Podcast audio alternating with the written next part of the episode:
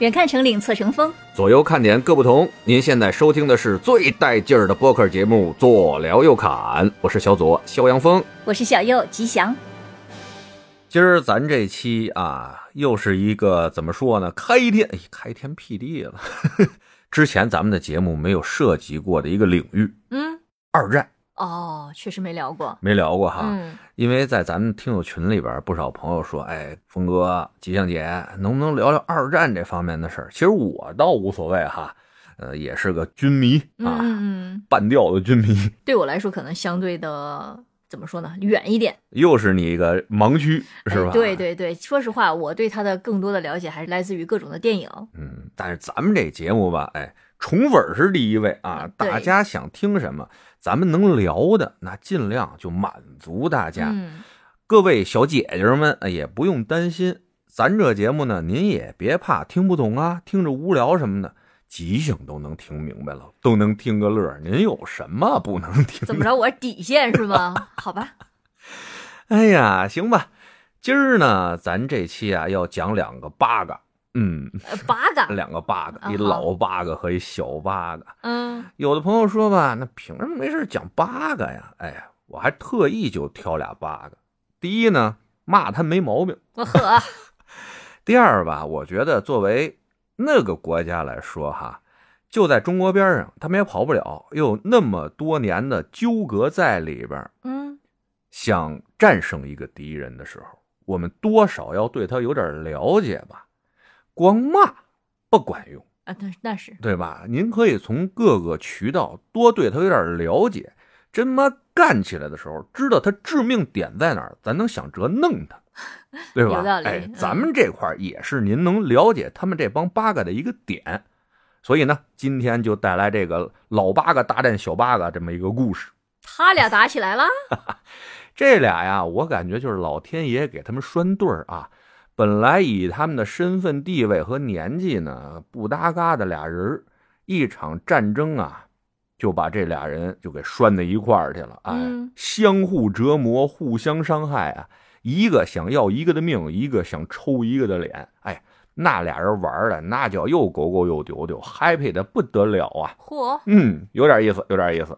那咱先说一下这老八个吧，他人大名啊叫富永公次，那真是啊特别有名的日军里边的一马屁精，一个怂蛋包，嚯，而且还窃居了高位。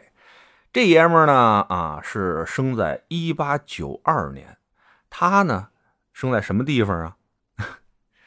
长崎。嗯呵，哎，那正经的是招河南儿啊啊，嗯招了个胖子的小和和啊，把他那老家都给崩了啊。嗯，这哥们儿他爹呢是谁呢？叫富永吉太郎，是当地啊一个特别有名的庸医。庸医，哎，庸庸庸的了，就在这个医学院啊上了两年半的学，因为什么呢？因为打架，让人就给开除了。哦，开除了以后回到老家，你猜怎么着？嗯，人当上了当地医学协会的主席。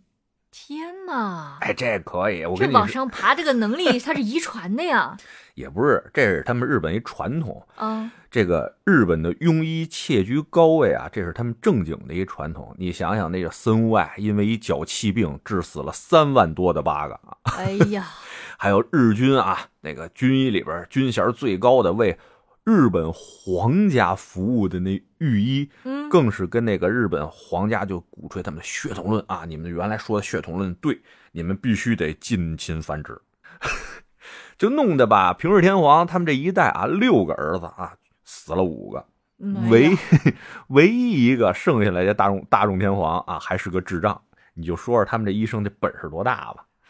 厉害了，哎，得嘞，哎，先说说他这个啊，这爹啊，不是都窃居高位了吗？啊，做了当地的这个主席了吗？哎，他儿子生下来以后呢，那接受了很好的教育，一路呢啊，从小学、初中上了大学了。他读大学呢，读的直接就是陆军大学，学的是陆军。而他爹呢，其实啊，这一家子都已经安排的明明白白的，全跟军队有点关系。嗯，他那大姐啊，把那大姐嫁给一个陆军的军官了，三个儿子全部都从军了，两个弟弟，这附庸公祠有俩弟弟，都当了海军了。二弟混到少将，哎，嚯，三弟弄成一中佐，所以他这一家子可以啊。哎，可以啊。嗯，就这傅永公次在上学的时候啊，他有一老师啊，有一个前辈叫什么呢？大家更熟了，东条英机呀、嗯，他作为东条英机的学生啊，一直跟着这东条英机混。毕业了以后吧，哎，家里给他介绍一姑娘，这姑娘呢是一个外交家的闺女。这为了追求这闺女哈，这富永公司还是挺下心思的，自己学了英语和俄语，哎，聊的还倍儿顺畅，哇，为追姑娘，这可以啊。哎多少还是留点那么个语言天赋呗嗯。哎，追上这姑娘以后啊，这日本一看行啊，语言天赋不错呀，又是陆军学校毕业的，这么着，你上那苏联大使馆当武官助理去。嗯，哎，去了，虽说是武官助理啊，但他的任务是什么呢？间谍。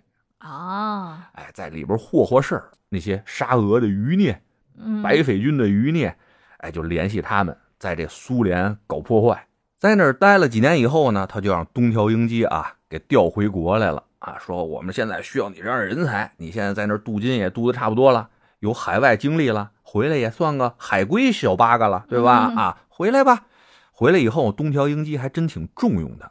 时间到了一九三六年的二月二十六日，嗯，日本啊有一个下课上的传统，就是低级军官一有什么不服不忿了，就把上面人给干掉那种传统，你知道吧？哎啊，真的干掉哎，吗？真的干掉，而且干的还挺猛啊！就我刚才说那日子，一九三六年的二月二十六号，一帮的年轻军官啊，直接血洗了他们的国会，还有一帮元老，全给弄死了。天哪，这不属于政变吗哎？，就是政变，并且包围了这皇宫啊，哦要求这裕仁天皇就重用这个底下的年轻军官，就是鹰派那些军官啊。嗯，那天皇把他们先安抚住哈、然后调集了大军平叛。当时就急了，天皇说全是八嘎啊，全是八嘎，弄死他们。而为了配合天皇的这次大肃清吧，东条英机在伪满洲国那关东军里边，他们也搞起了大清洗啊。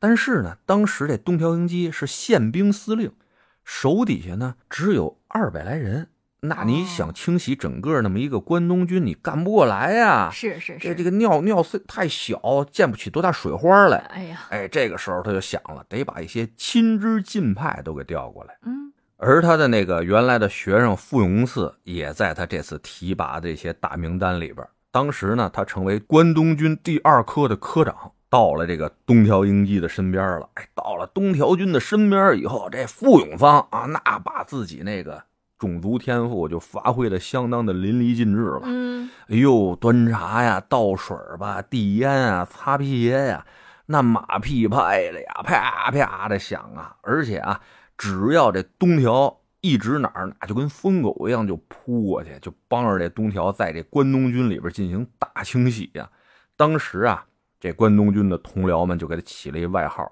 叫“东条的裤腰带”啊，别人哪儿啊逮哪儿在哪儿，就这么一号人。但你看哈，就像他这号人，咱们生活中也有，那人家就能混得风生水起，把是是老大拍好了，比什么都强。管你们这些同仁说我裤腰带呢，还是卫生巾呢，对不对？啊，无所谓，在任何行业都一样。哎，那几年他就真是混得挺好的，爬得也挺快。但三年之后啊，这日本关东军借口这士兵失踪的这个事儿，他们不是一直用这种傻逼借口呢嗯吗？哎，对这诺门坎一带的这个苏蒙联军发动了一次偷袭。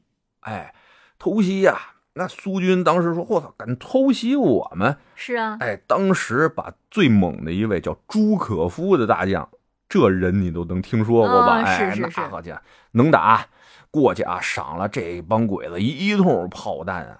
而当时呢，富永公次的姐夫森田彻少将就带领着这支偷袭的军队在跟苏军打仗。嗯，打着打着吧，一看不行啊，人太猛了，这已经是快弹尽粮绝了。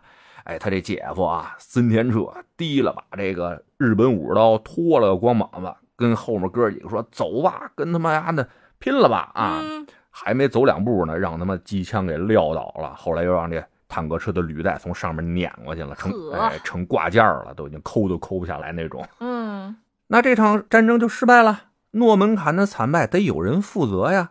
这富永公次就被当做特派员派到那块儿去啊，来调查这场战争失败的原因。坐着飞机啊，颐指气使的过去，想当钦差带人去嘛，不不是？下了飞机啊，就看着一老头儿啊，一老头儿挂着满身的勋章啊，这位是谁呀、谁呀？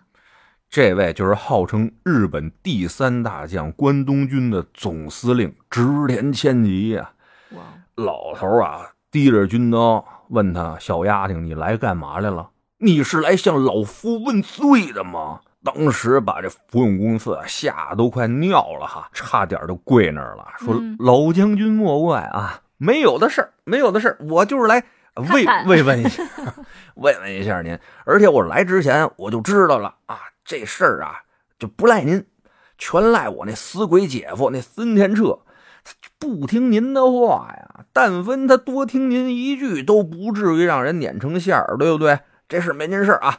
说完了没几句啊，待两天走了。 嗯这个怂包就是这么一玩意儿。但是人凭着本事，一能保命，二能升迁啊！哎，时间又来到了一九四零年的七月，近卫文磨呀组建内阁，招东条英机为陆军的总德臣啊，嗯，提出了臭名昭著的大东亚共荣圈儿。这个大家都有所耳闻吧？啊这个应该都知道。哎，但是他们提出了这概念以后呢，琢磨着先从哪儿下手啊？啊，中国苏联那边地大物博，已经干着呢，对吧？嗯，嗯，哎，已经陷入了这个中国的人民战争的汪洋大海之中，不好弄啊。其他那些国家呢，列强们，英国、美国，这也不好动啊。那有没有怂的呢？瞄来瞄去，瞄这个怂的，法国人怂。呵，哎，法国人怂，而且呢，法国呢刚刚让纳粹德国有一顿暴锤嘛，不是？嗯，哎，维希政府刚刚上台，正是怂中之怂的时候，哎，偷袭他们去。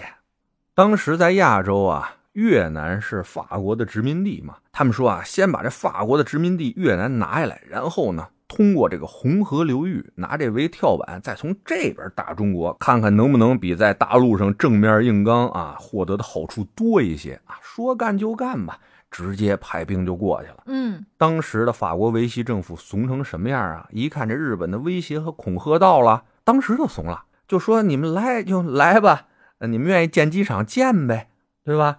啊，那你们爱派部队，你们想派多少就先派多少，也别太多哈。这么着，你们不是想从我这儿去中国吗？呃，三万人之内，你随便派，我们帮你给运过去，行不行？嚯，就已经怂到这种份儿上了。一看这是一立功的好机会啊，那东条英机就把富永公司给派过去了。嗯哎，说老弟啊，老弟，看好了，这是一个兵不血刃能够立功的好机会。你呀、带个五万人，就在那儿等着，什么时候我跟法国这块儿一谈好了呢？哎，你就通过红河就侵略中国去，好吧？嗯哎，这富永公次就带了五万人，跟这个法国在那块儿的驻军啊，在那儿隔河对峙，就等着这个东条英机给信儿。可是吧，他们就看着对面的法军啊，那是又怂又软，就觉摸着吧，这一口咱就能拿下呀，还等什么信儿啊？谈来谈去的，有什么可谈的？哇，他敢违背军令吗？哎，呀哈，他旁边还有人撺掇呢，说这又又没有什么明确的命令让咱不能攻击，对不对？呵哎，又不是天皇下的命令，您看，一块大肉就在眼前啊！这法国可没跟咱们投降呢，嗯，没投降咱就能打，对吧？天大的功劳啊！傅永军，不要放过呀！哎，这傅永啊，也是这个飘了，哎，鬼迷了心窍。他说嗯打吧，过去一通打啊，造成了十八人的受伤，十五人的死亡，还俘虏了一大帮啊，本来就人家要投降的法军。呃呵，哎呦，这事儿一出，法国不干了，说我这儿正跟东条英机这儿签着投降的那个什么的文书呢，嗯，你这儿又把我打了，那边又投降了一次，那么法兰西再怂，你也不能摁住了头往里灌尿啊！一天之内让我们投降两次，这事儿叔可忍，婶儿不可忍呢，对吧？嗯那不干，不干了，抗议，必须抗议！哎不投降了，哎，不是，必须抗议！呃，投降该投降还是得投降，呵，但是得抗议，知道吧？啊这怂玩意儿，嗯，抗议完了呢，就暗搓搓的跟英美这块儿联系，说那小日本子不厚道啊，你们得注意点儿他。于是这个英美全面对这个日本进行了各种禁运，什么石油啊、钢铁等战略物资这些玩意儿吧。嗯，时间来到了一九四一年的十一月份，这个时候东条英机啊已经当上了这个日本的首相了，嚯，哎，老大了已经。嗯那他这马仔富永公司还不一人得道鸡犬升天了，嗯，就被调入了陆军，成为陆军的人事局局长。这个军衔呢是中将，我哦听着是个肥差呀，哎那肯定是肥差呀、人事，嗯，哎呀，而在东条英机上台以后呢，这日军也是一路搞偷袭呀、一串儿啊吞并了菲律宾啊、缅甸啊、爪哇岛啊，还有就是马来半岛，这一串儿啊，把这些功劳能给的全给了这富永公次了。让他再次跃升到这个陆军次长一级，这次长呢，就等于是日本陆军的二把手了。哇，那很高了，那嗯，相当高啊。但为什么成不了一把手呢？因为当时日本陆军的一把手是大将金春辉，他呢和这东条英机吧素来不和。这东条英机为了把这金春辉扳倒啊，掌握整个陆军，就派这富永公次就过去查这个金春辉去。嗯嗯，这富永公次呢也是不辱使命啊，哎，罗织了一些罪名，告诉这个金春辉啊要当爪哇王，要造反， 要独立，啊，哎，结果这大将就被革职了。居然这么容易就被冤了，哎呀，那东条英机当时在日本一手遮天嘛，对不对？哦，也是，接下来啊，这富永公次为了他这主子开心，一通乱咬啊。后来呢，又得到了一个美名，叫东条的看门狗。呵，哎，逮谁咬谁呀、后来呢，他觉得吧，这好像看门狗这名字吧，还不敌这裤腰带呢啊。嗯，那怎么能够挽回一下这个作为大日本帝国军人的这种声誉呢？作秀，他就下命令吧，把这所有的士兵啊，一定要做好抚恤，嗯，哎，尤其是对这种阵阵亡的士兵嘛，把这事儿得做好了，让所有的兄弟都能回家。这这怎么回家？烧成灰啊！骨灰一定要带回国内，葬在嗯樱花树下。大家都说，这海战啊，掉海里的不容易烧啊，啊，碾成馅儿的。嗯啊，，到处的这带不回来啊。那富永公子说：“不给家伙，你们是不是傻？他们在哪儿死的？弄回一泡土来搁河里，谁还能尝尝是不是骨灰去？”这么孙子哎吗？就这么孙子啊！他呢，为了作秀，还经常呢带上一些这些阵亡战士的骨灰啊，给人家这家里送过去。而且最孙子的是什么呢？嗯，这丫挺还好色，看见有有那个未亡人啊，有狗狗有丢的那小寡妇，嗯，他就跟人说啊，你的这个男人啊，死之前已经托付给我了，说一定让我照顾好你。啊太孙子了，哎，就侵占了不少阵亡战士的这种未亡人。嗯，家属，哎，家属呗，有的时候吧也害怕他这个位高权重嘛，就半推半就的，有的就应了。嗯，应完了以后呢，他说那些抚恤也没发下来呀、生活还是困难啊，怎么办？就说了这个，你看看你这也得着了哈，你不是说要照顾我吗？你不能光在床上照顾啊，你这我们肚子你也得照顾照顾，得给口饭吃啊。他给人出主意，好，现在这个事情啊，给你指条明路啊，你出去卖，你出去当鸡。什么人？哎，这样不就能补贴家用了吗？对吧？啊，一边说一边提着裤子、提着牙跑了，就这么个玩意儿，知道吧？嗯，反正你知道啊，像这种小人窃居高位的时候啊，那一定是叫嚣乎东西，绘图乎南北。嗯，但他这好日子呢，也没过几年，到了一九四四年的七月左右吧，盟军就开始反推日本本土了。一看情况不对啊，这东条英机他就畏罪辞职了。嗯，说哥们儿回家种田去了，岁数大了啊，你们玩你们的，眼瞅着就不行了嘛嘿。那这个对吧？主人已经回家了，那没有保护伞的富永公司呢，马上遭到了报复，直接就送到前线送死去了，呵，给他弄到菲律宾啊前线担任第四航空队的总司令。而他的顶头上司就是他原来得罪苦了那山下奉文大将。哎哎，呀，这小鞋儿穿的哈，那还能有好？哎，这玩意儿哈，这山下奉文啊，知道这富永公次是一孬种哈，没怎么上过战场。哎，但出乎他意料的是什么呢？这富永公次啊，来到这第四航空队以后，哇，捷报频传啊，号称在这个一段时间内击毁了二十多艘的美军军舰，那战绩是相当离谱啊。嗯那搁东条英机就就无脑的上去就报功去了。嗯，那山下奉文不信啊，尤其还得罪过他，对吧？说查，给我查到底怎么回事儿。结果从这个大本营的报道部里边逮出了一个叫富永千吾的中佐，而这个中佐正是富永公次的亲弟弟。嗯，听着就是一家人，这些战报全是他编的，这都敢呢？敢哈！我告诉你啊，日军在整个二战里边啊，击毁了美军的航母四艘，嗯，但他们的报告里写了二十六艘，我的天呐，这水分也太大了。这个还还不算大呢。嗯他们说击沉的什么战列舰啊、巡洋舰的这种数据，那就没谱了，十几倍。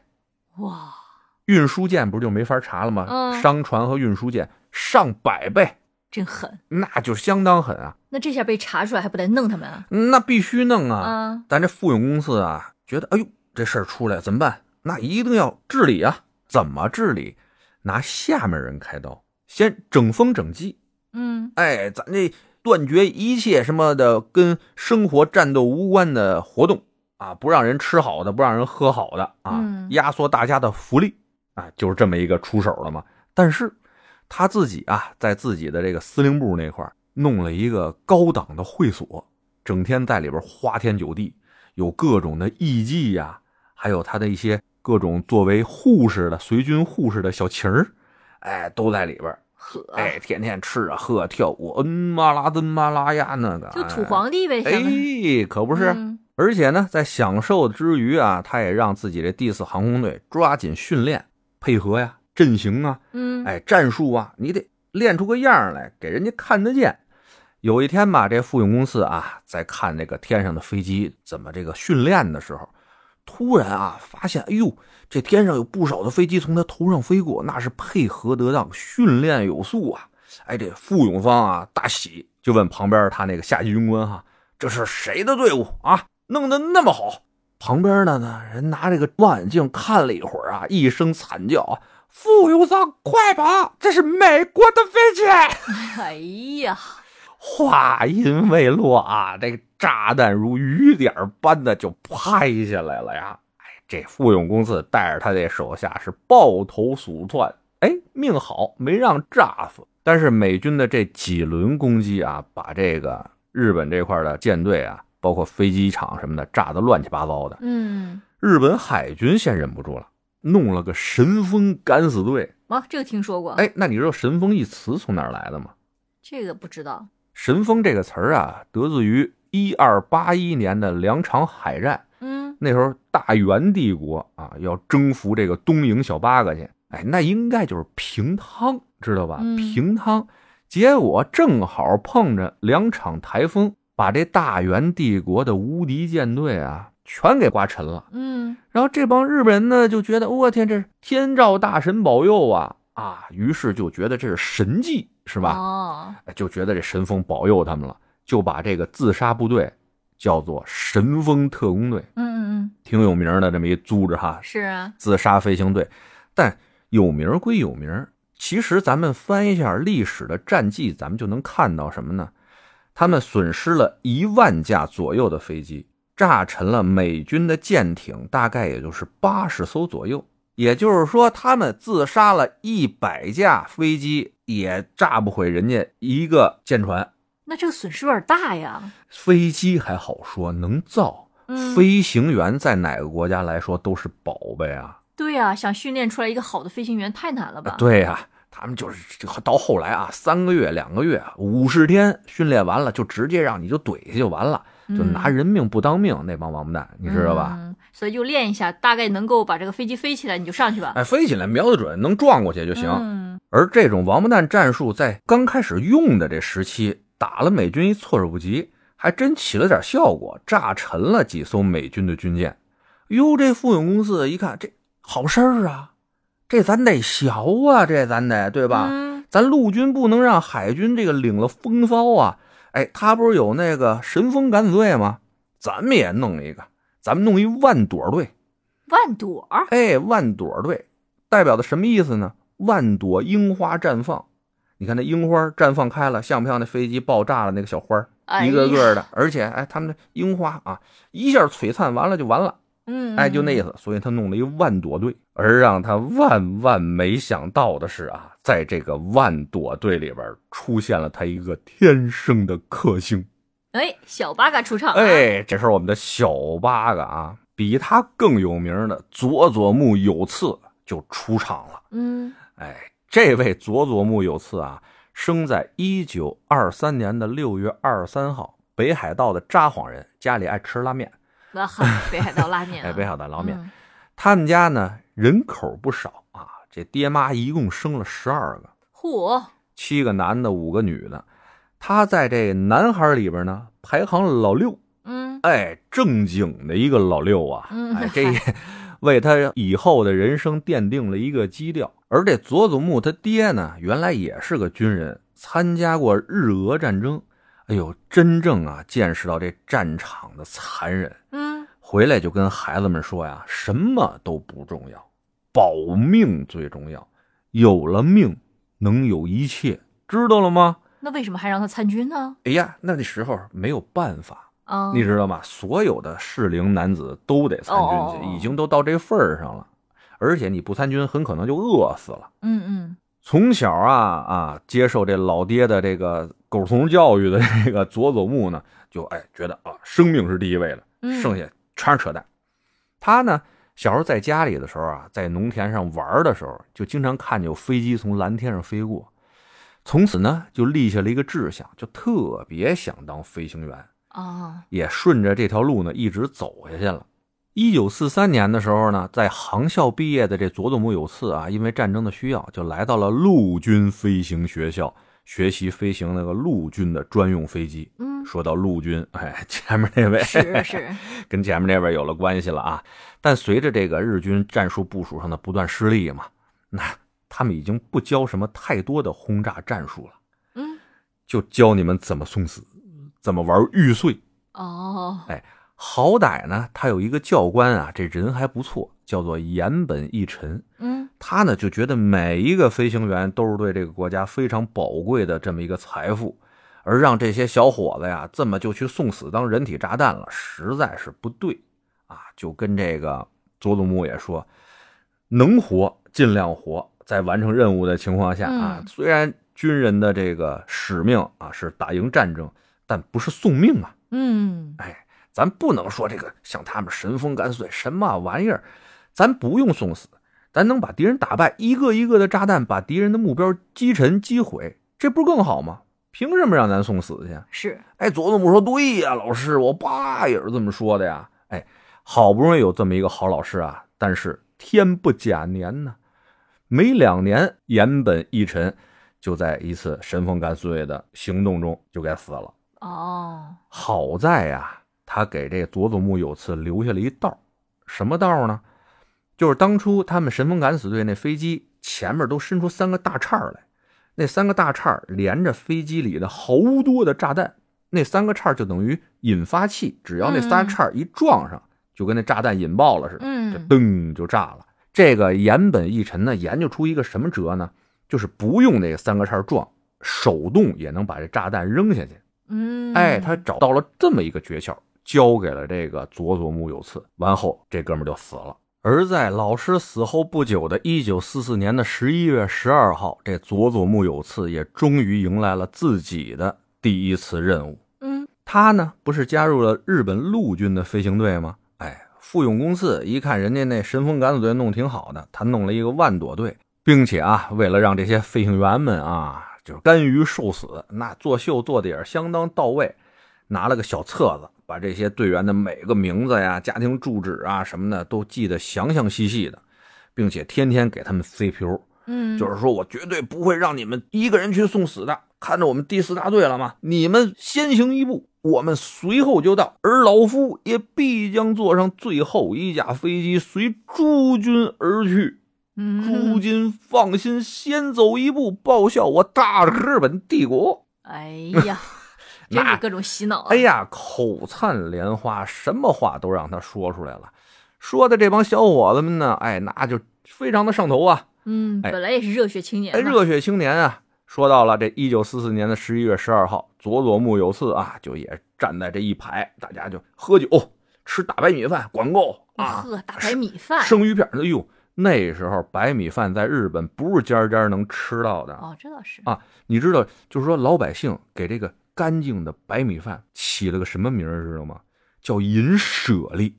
嚯，你就想想这大白米饭在他们心中的这个地位吧。嗯，哎，你去过日本，你也知道，那大白米饭在他们的生活中地位是相当高的。啊嗯，什么都不叫饭啊，什么饺子、包子、烙饼、面条都不叫饭，只有白米饭才能叫饭呢，知道吗？嗯这帮人就一通炫啊，生鱼片、白米饭啊，那酒咣咣咣咣的喝呀、喝没了以后，有的啊，尤其是到后期的神风敢碎的时候，还得给他们吸毒，天哪，就拿这个去控制，就是性子让你嗨了，就必须嗨，必须死去。哎，就在这种气氛下啊，富永公次这老八个和佐佐木有次这小八个俩人就进行了人生啊命运中的第一次碰撞。嚯，因为呢，这些小八嘎们啊，嗯在底下不是喝酒炫大米饭，这牛逼呢嘛，啊，必须死，必须死。然后上面呢，哎，他们的长官作为他们的最高长官富永公次啊，在上面也是拿着酒跟他们啊一一握手，说好小伙子，啊帝国的希望，赶紧死啊！啊呵，感觉一个个握手，正好呢走到这佐佐木有次边上哈，多跟他聊了两句，知道呢，哎，还是个高材生，特意啊还跟他握握手啊，又跟他来了一通 CPU，旁边那赶紧拍照啊，嗯，随军记者拍照，啪啪啪，哎，富永公子佐佐木有次。就在这次相会上啊，留下了历史的合影是吗？这么一次合影。哎呀，而也就是因为这次的会面啊，让这富永公次对佐佐木有次那是印象深刻哈、等着这帮小八嘎吃饱了喝足了，也炫美了，上着头哇呀呀的喊着各种口号，上了飞机冲向敌军舰队的时候，刚刚起飞，这富永公次就跟旁边那随军记者说：“来，把那个电文发出去，把这次的战况说一下啊，说我们这第四航空队的这个万朵队啊嗯，，全员牺牲，由这个佐佐木有次，是不是刚才那个小伙子啊？很好啊，以他带领下，撞沉了那个美军的一艘战舰、一艘运输舰，完成了帝国的使命，明白了吧？啊，刚起飞就开始发这种稿，哎他们就好这口儿，哎呀，这个电文就已经发出去了。这帮人啊，恨不得还没什么准信儿呢，这报纸都开始印刷了。哎呀，再说这帮小八个啊，头上戴着那姨妈巾，写着“必死”啊，“必胜”啊，就写着这玩意儿啊。啊结果啊，看着起飞以后，绕这个基地飞了一圈，进行了最后的巡礼。看这底下大小八个全是敬着军礼哈，嗯啊，上头飞吧飞吧，一通就冲着那莱特湾的战场上飞过去了。但飞到一半儿呢，咱这个佐佐木啊，酒量好，嗨，没喝上头，呃，飞到一半儿酒醒了。哎呀， 哎，想起之前自己那老师啊，告诉他那个手动扔蛋的这方式，嗯又想起自己的父亲啊，告诉自己一定能要活下去，哎能狗得狗，嗯，就说那就来试试吧。于是啊，当队友们全都玉碎了时候啊，他就哎扔完炸弹，回头就跑了，哎啊，华丽的转身就飞回基地去了。这能行？嗨，那基地这帮老八个也是这想法呀！我天，怎么回事？这牛逼都吹出去了，报纸都上了，你们家那块儿都开始跳大绳给你祭祀了，天皇都知道这事儿了，你怎么回来了？怎么还活着回来一头？这不行啊！看着他飞回来啊，气的那帮老八个啊这满地跺脚，说你怎么回事啊？他说我这任务完成了，那个蛋也投下去了，我这块儿也没什么可撞的了，我不是就回来了吗？哎呀，哎呀，回来了。这帮老八个一想吧，这也不能当时就给他剁了啊，对吧？还有记者在呀，哎呀，还好歹这是航空兵学校出来的高级人才啊，嗯嗯，这这这事儿怎么办？赶紧啊，收紧口条啊，缩紧括约肌，封锁这消息啊！呵，这不活着回来了吗？没事儿啊，赶紧给安排呀、只要在人不知鬼不觉的情况下，让他送死去，不就完了吗？于是呢，在十天之后，又给这佐佐木安排了第二次任务。在出任务之前啊，这老八嘎还直接就瞪着这个啊佐佐木的手说了：“说你呀、别害怕啊，别害怕，你就看见这敌军的军舰以后，你就一咬牙，一闭眼啊，一跺脚，哭啦就撞过去，这事儿就算完了，好吗？”佐佐木说：“没问题，长官，我这为这个国家玉碎，嗯为天皇玉碎。于是呢，又什么清酒啊、大米饭啊，就是又来了这么一套哈、大家又都敬礼啊，又飞上去了。飞着飞着吧，这个哎，佐佐木琢磨着，哎，这回怎么着也得死了啊，不死不合适了哈、呵，但是呢，他就想着想着啊，突然发现自己身边那帮队友啊，哎，怎么都没了？天上就他自己了。莫非我刚才想事儿的时候掉队了？那他们又这撞上去了。哎，那就掉队了的话，那就回去吧。哎呀，于是呢，哈，咵就回去了。哎呀，这帮的军官们啊，看着他怎么又回来了，那真是脑袋瓜子嗡嗡的呀。那这次他是连炸弹都没投吗？对，哎呦我去！就下来回说，就我脱队了啊，不知道情况，我也不知道往哪儿飞，也找不着敌人，所以我就先回来了嘛，呵，也算给咱帝国省架飞机，对不对？嗯哎，说实话，这时候那帮老八个真有心，就一刀啊，死啦死啦的劈了他。嗯，但眼瞅着呢，还是不少人看着，后面还有一帮当兵的呢，那活劈了这个原来说凯旋的这个将士不太好啊，那这也得弄啊。没过几天啊，又给他安排了第三次任务。这次安排完任务以后啊，这帮老八个长心眼儿了，单独啊给这佐佐木有次安排了一个僚机。这个僚机呢，你没别的任务，你唯一的任务，你就是盯着这佐佐木必须死，战争胜不胜利无所谓，佐佐木必须死。哎呦我去！哎，就说到这事儿的时候，那边也是没问题，我就一定跟他一起死啊！正说着挺好的时候，准备上飞机啊，就干出去了。正好赶上美军的那飞机过来轰炸，嗯，哎，这佐佐木有次从飞机上一个跟头就翻下来，找这个旮旯就跑过去了。美军飞机一通轰炸，把把这次任务就给霍霍了。嗯，而长官安排他的那僚机盯着他死那位，也在这次轰炸里边死被了被炸死了。哎呀，哎呀，这就是已经是第三次了哈。命真大呀！哎，这次任务不是没成型吗？这帮老八个等不了了，等不了了，在七八天以后没有，三天以后就又安排了一次行动，并且呢，这次富永公司啊跟他底下那帮人说，你们这次啊甭管想什么办法，必须让这佐佐 木死，你们自己想辙去啊，具体怎么想你们自己自己给我一个计划。然后呢，这佐佐木的直属上级就跟他说了，佐佐木君啊，你看啊是这样的。你已经应该玉碎三 次了，但是你现在还活着，这么着，咱俩拉钩好不好？哎，你飞起来，这次只要成功了，我绝对不让你在黄泉路上一人走，我就陪你剖腹，好不好？哎呀，哎，这事儿咱俩说定了，没问题吧？佐木说没问题，没问题，长官，我等着你剖腹，你等着我死，好吧？哎呀，咱一块儿上路。于是呢，这佐佐木就又飞上去了。飞上去之前，他的长官啊，跟这整个的飞行中队都说好了，你们怎么死我无所谓，一定先看着佐佐木死。这帮人呢也是一通点头鞠躬敬军礼啊，说您放心吧，怎么着啊就我们一定完成任务。于是，哎，就带着佐佐木有次一块儿飞上天空了。佐佐木有次这次呢也是没有什么侥幸心理，他也明白哈，身后跟着一帮盯着他的人呢。嗯，啊，说这死就死吧，那有什么办法呀？嘿，没想到这次啊，飞到一半儿，他突然发现后面盯着他那一群飞机都开始往回走。哦，哎呀，这佐佐木说：“那你们走了，那我也跟着回去呗。”于是这整个一次战斗队全都回去了。什么情况？哎，什么情况啊？原来这次啊，老八嘎派出的这帮盯着佐佐木的人，都是他在航空学校的学弟。嗯嗯，而且这帮学弟呢，哎，觉得这佐佐木太牛逼了啊，死了那么多次没死了，都比较崇敬他、崇拜他。而且啊，人啊，谁那么想死啊，对吧？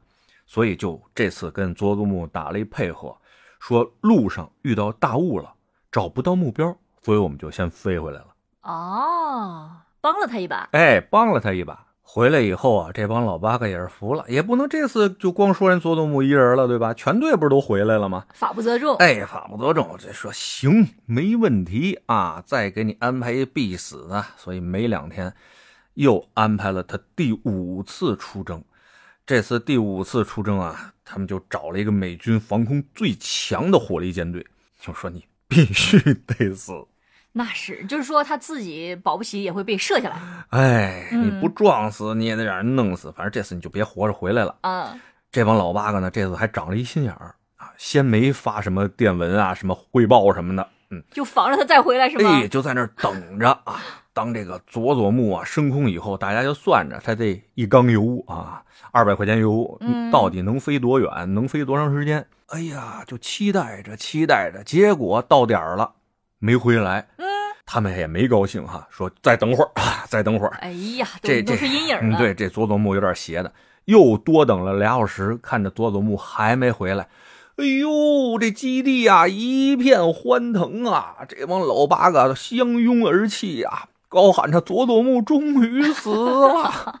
发电报报功，说佐佐木啊，这次又炸沉了这什么各种军舰啊，终于为帝国玉碎了。赶紧给他们家再发电报，你这个跳大绳的赶紧再跳起来。我发现人没死，他功劳捞了不少啊，这是。哎呀，这一通啊，你想吧，他从第一次到他这第五次，升了两级了，哎呀，啥也没干，升两级了，哎，厉害。啥也没干，升两级了，没辙没辙的哈。哎，发完了以后，大家就在这基地里边就喝酒庆祝啊，艺妓富永公司在那儿啊高兴买，我天，跳，抱着姑娘喝酒。没想到啊，第二天从另外一个空军基地，人家派着汽车把这佐佐木有次又给送回来了。嗯，怎么回事呢？就这佐佐木有次啊，也觉得有点不好意思了，有点没皮没脸了。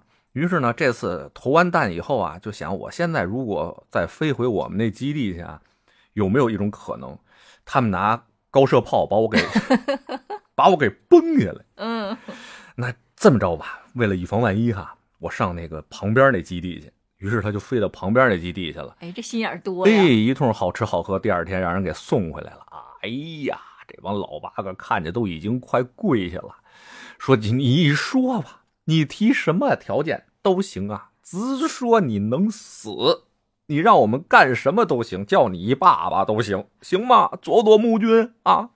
哎呀，东京的樱花儿都谢了，你怎么还活着呢？这佐佐木嘛，死里逃生了那么多回啊，再看着这帮老八嘎的嘴脸，其实也都没那么冲动了，那肯定啊。而且心里话了，哎，自己给自己找一理由，说我那么多次死不了啊，是不是神？嗯，他就让我活下去。有可能。哎，于是，在随后的六七八九次出击中啊，恨不得有些理由都不愿意找了，哎，直接扔完炸弹，转头就往回走。真不把他给轰下来吗？要不然的话啊，就是飞到一半连炸弹都没扔就回来了，说我这个哎机械有些故障，嘎啦嘎啦它响，哎嗯，嗨，就已经脸都不要了啊！就这种理由，他就活着回来了。有没有可能他就是为了炫出征前的大米饭？后来大米饭都不给了。哦，第六次开始，都把他从军官宿舍给他搬到最次的普通士兵宿舍去了，好吃好喝的没了啊，没了啊，跟大家睡大通铺了，这不是正经飞行员的待遇啊！啊，嗯，好，在最后第六次、第七次的什么呢？说上飞机之前，哎，这次怎么没有清酒大米饭了？那那老八个滚蛋滚蛋滚蛋滚滚蛋！哎呀，把这富永公次给愁的呀！他这个万朵队啊，因为佐佐木有次，已经成为同僚中的一个笑话了。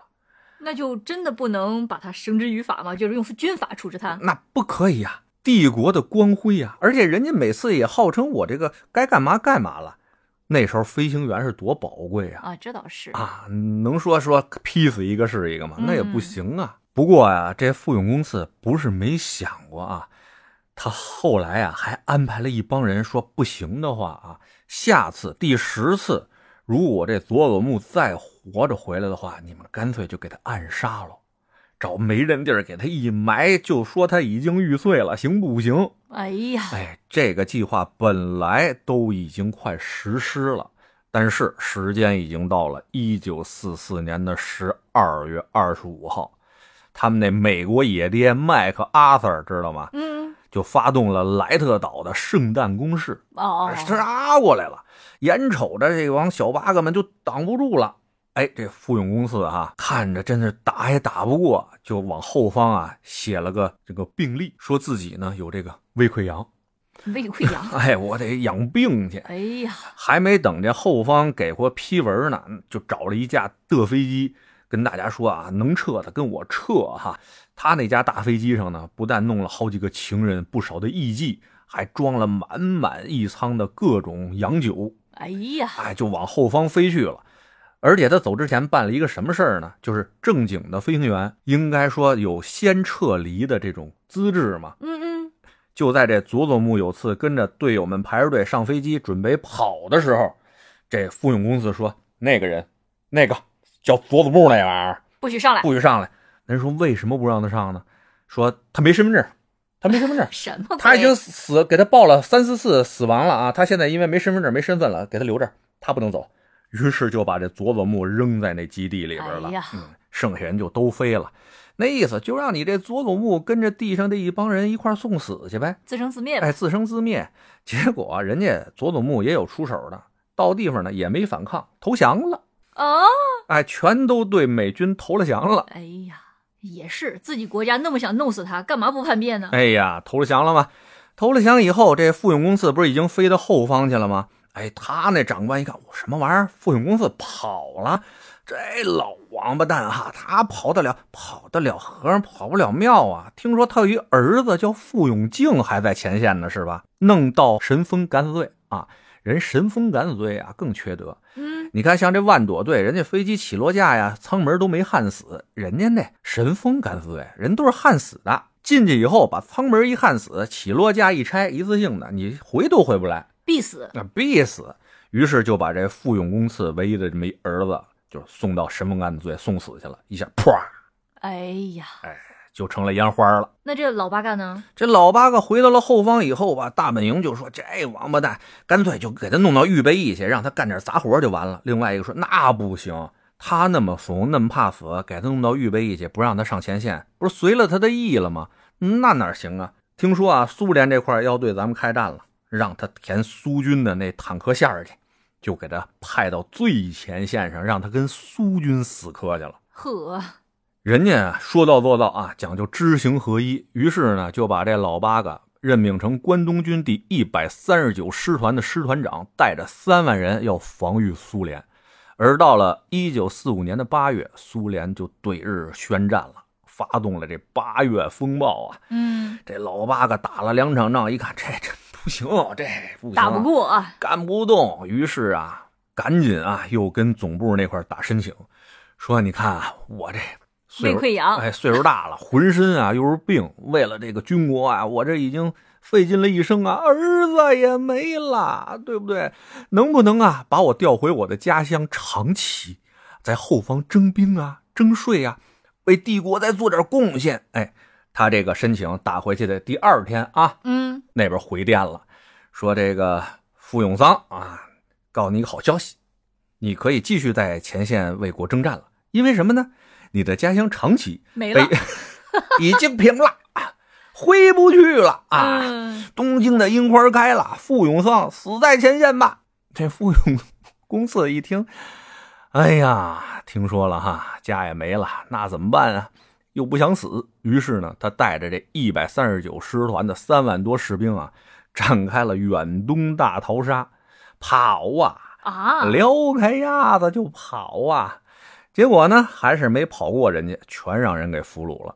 逮着他以后呢，就给他扔在那卢比扬卡监狱去了。本来这军事法庭啊要判他死刑啊，吊死他。嗯，但是这苏联说呢，哎，这不行，这富永公司原来在我们苏联当过间谍，这得我们来弄他。于是就把这富永公司弄到西伯利亚那块儿挖土豆去了。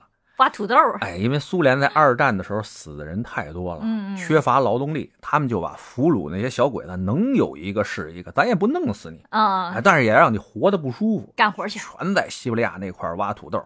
哎呀，这下遭了老罪了啊！五十多岁的富永公司就天天的吃吃不上，喝喝不上，没事啊还得挨老毛子一顿毒打啊，嗯，活该。拿他解气啊，各种营养不良吧，身上全是伤啊，什么这回真有胃溃疡了嗯，那嗨，啊，这脑出血、胃溃疡啊，那真是最惨了啊！也是在他手里死了多少兵啊，嗯，可不啊，都是报应。哎，嗯全都是报应。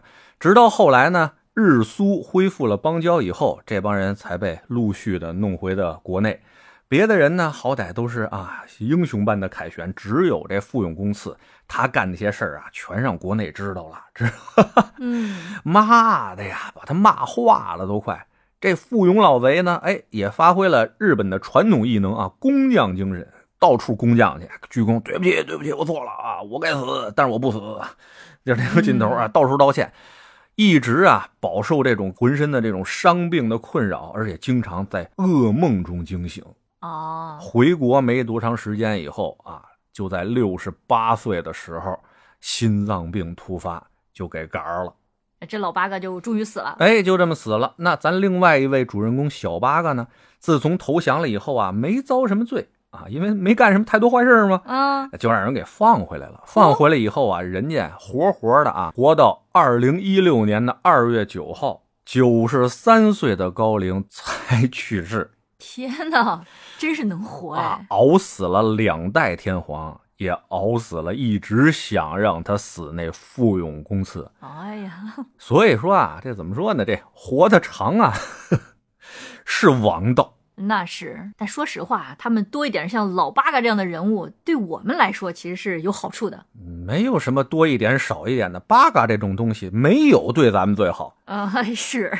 行嘞，今天呢是第一期啊，咱们讲这个二战系列的这么一个故事带给大家。不知道大家呢听得过不过瘾，高不高兴，喜不喜欢听？也是希望大家呢把你们的意见哈写在评论区里边跟我们交流，或者进群跟我们交流都是行。的，要不然我们真不知道大家爱听什么，不爱听什么，或者哪期是大家哎喜欢的，哪期呢又聊的不太让大家如意。那我们想不停的进步嘛，嗯咱啊聊得更好嘛，对的，也嗯希望大家能多多给我们一些月票支持。哎，嗯，回馈一些意见，该订阅订阅，该评论评论，但是评论的时候要给五星好评，那么评论、哎呀我们才能开心啊，开心，我们开心了，大家也能开心 嗯哦。